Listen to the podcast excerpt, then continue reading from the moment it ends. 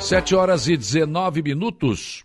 O dia começa com a informação de que o prefeito de Maracajá, Aníbal Brambila, acompanhado do, do, diretor de obras, João Pedro Risotto, do engenheiro agrimensor, Dárcio Pagani, e do presidente do Legislativo, Rodriguinho da Garajuva, estiveram na última sexta-feira no local né, onde serão será construídas as, as futuras instalações da usina de asfalto. Essa usina pertence a um consórcio formado pelos municípios de Maracajá, Forquilinha e Nova Veneza. Nesse local, eh, né, já estavam lá os técnicos dos municípios contemplados com a usina. E, claro, foi discutido nesse encontro a definição melhor para o local da usina, enfim, é um terreno de aproximadamente um hectare que está localizado em Forquilinha.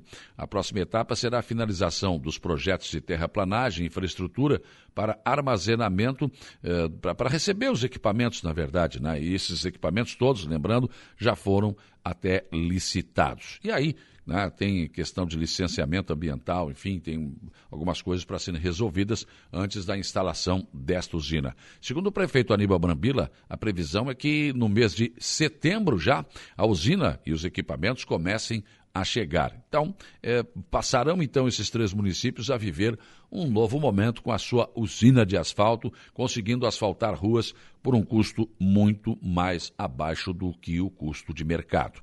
Esses investimentos é, foram feitos por meio do programa SC Mais Asfalto do governo do estado de Santa Catarina e do consórcio intermunicipal multifinalitário da ANREC. Ao todo, serão investidos 8 milhões 753 mil 850 reais com 17 centavos, que serão utilizados na compra da usina de asfalto quente, eh, móvel e silo para emulsão asfáltica, pá carregadeira sobre rodas, caminhões para espargidor, transporte geral de pessoal e pintura e sinalização, entre outros equipamentos que serão necessários para o funcionamento a pleno desta usina. Os municípios que já implantaram essas usinas realmente têm colhido os frutos que desejavam e aquilo que foi projetado realmente acabou acontecendo mais asfalto com menor custo.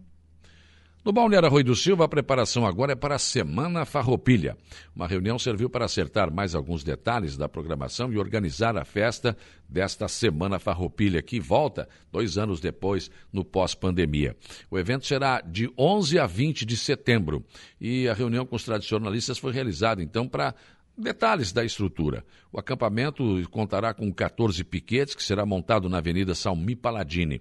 Os cavaleiros chegam com a chama crioula no dia 11 de setembro e a programação segue com mateada, contos, prosas e apresentações artísticas e culturais no acampamento durante todos os dias da Semana Farroupilha. Outra expectativa do Arrui do Silva é o workshop, é workshop do Plano de Desenvolvimento. Será mais uma etapa do Plano de Desenvolvimento Socioeconômico. Será realizado esse workshop presencial no dia 17, agora, quarta-feira, às 9 horas, na Câmara de Vereadores. Então, uh, o planejamento é realizado pela Unesc, pela MESC e SEBRAE de Santa Catarina, em parceria com o município. Esse trabalho se estende em todas as cidades aqui do extremo sul. O prefeito Evandro Scaini está chamando toda a comunidade para participar deste workshop. E a SC 370, trecho da Serra do Corvo Branco entre o sul de Santa Catarina e a Serra, será reaberta a partir da próxima quinta-feira. A rodovia será liberada nos dois sentidos diariamente, sempre entre 17 e 9 horas da manhã do dia seguinte. Das 9 às 17 segue a execução da obra emergencial em andamento. Em maio, houve a difícil tarefa de, infelizmente, né, por motivo de segurança, fechar a serra, a serra do Corvo Branco. Então, para não colocar vidas em risco em nome do turismo. Né?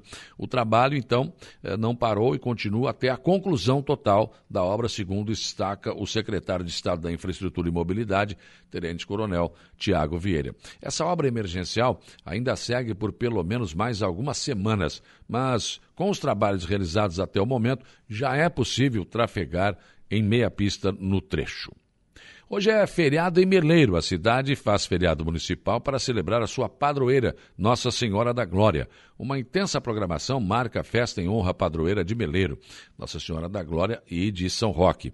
Os atos religiosos e encontros nas comunidades iniciam, eh, já iniciaram né, no dia 25 de junho. E o encerramento acontece então hoje, segunda-feira, com missa festiva em honra a Nossa Senhora da Glória e São Roque, às nove horas, celebradas pelo meleirense Padre Valdeci Martins, Padre Ludgero e Padre Arcângelo. A missa será animada pelo Ministério de Música da Igreja Matriz. Após a missa, ocorrerá a transladação da imagem Nossa Senhora da Glória, saindo da Igreja Matriz e passando pelos bairros da cidade. Às 12 horas, almoço festivo no Salão Paroquial com carreteiro. Ingressos serão, estão sendo vendidos aí pelo CAEP, CPC e pelos festeiros. E o final de semana foi de muito trabalho na Prefeitura de Araranguá. Após as cheias e o retorno à normalidade, né, o trabalho foi no sentido de retorno das famílias às suas residências no pós-cheia e também de muitos concertos em ruas que ficaram cobertas com águas e cheias. Muitos problemas ficaram depois desta segunda enchente em pouco espaço de tempo. Na sexta-feira, aqui no programa, o prefeito César César falou uh, da situação de que sua administração, né, nesse, nessa administração, já aconteceram duas enchentes seguidas, né, e, e antes ficamos aí 12 anos mais ou menos sem nenhuma cheia. Mas ele entende que a administração como um todo né, já aprendeu a lidar com esta situação. A primeira foi registrada no mês de maio e agora em agosto. E, claro, os moradores do bairro Barranca e Baixadinha, como sempre, são os mais atingidos. Tiveram que deixar as suas casas por causa das cheias do Rio Aranguá. Mas todas as 90 pessoas que estavam no alojamento, que foi montado pela prefeitura ali no ginásio Padre Ézio Júli, conseguiram retornar para sua casa ainda no sábado, né? E puderam até né, passar o Dia dos Pais eh, com as suas famílias. E aí, claro, muitos serviços, né, secretarias municipais, servidores e voluntários, e claro que foram primordiais para ah, acolher os desabrigados e também para fazer esse trabalho de retorno.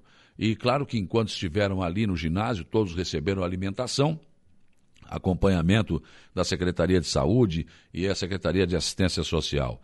E ao saírem do alojamento, as famílias receberam um kit com vários produtos para auxiliar na limpeza das suas casas. E além do trabalho de recuperação das ruas realizado pela Secretaria de Obras, uma das ações fundamentais também foi a reabertura do canal próximo à barra para ajudar a vazão das águas que transbordavam o rio Araranguá. Esta ação foi preponderante para que as águas do rio Aranguá baixassem mais rápido e evitassem um aumento ainda maior das áreas atingidas. Neste ponto, o destaque que no outro enchente, esse, esse canal também foi aberto, mas com duas máquinas Poclens emprestadas, uma pela pavimentadora Jeremias e outra pela Jazida Eckert. A prefeitura não tinha uma máquina com este poten potencial. Agora, uma das máquinas que lá trabalhou é a máquina do SAMAI, ou seja, o município já conta com uma delas e a outra foi emprestada pela pavimentadora Jeremias. Em breve, o município passará a ter duas dessas máquinas e não precisará mais pedir emprestado, né? Hum, pelo menos não nesse tipo de situação. Aliás, na sexta-feira, o prefeito César César deixou claro aqui no programa que a necessidade é premente de retomar a luta pela abertura e fixação da Barra do Rio Aranguá e disse que já encaminhou este assunto, inclusive, com o governador do estado, Carlos Moisés. Todas as rodovias, ruas e avenidas que tiveram trânsito interrompido né, foram já liberadas. Inclusive, a balsa já retornou aos seus serviços normais também.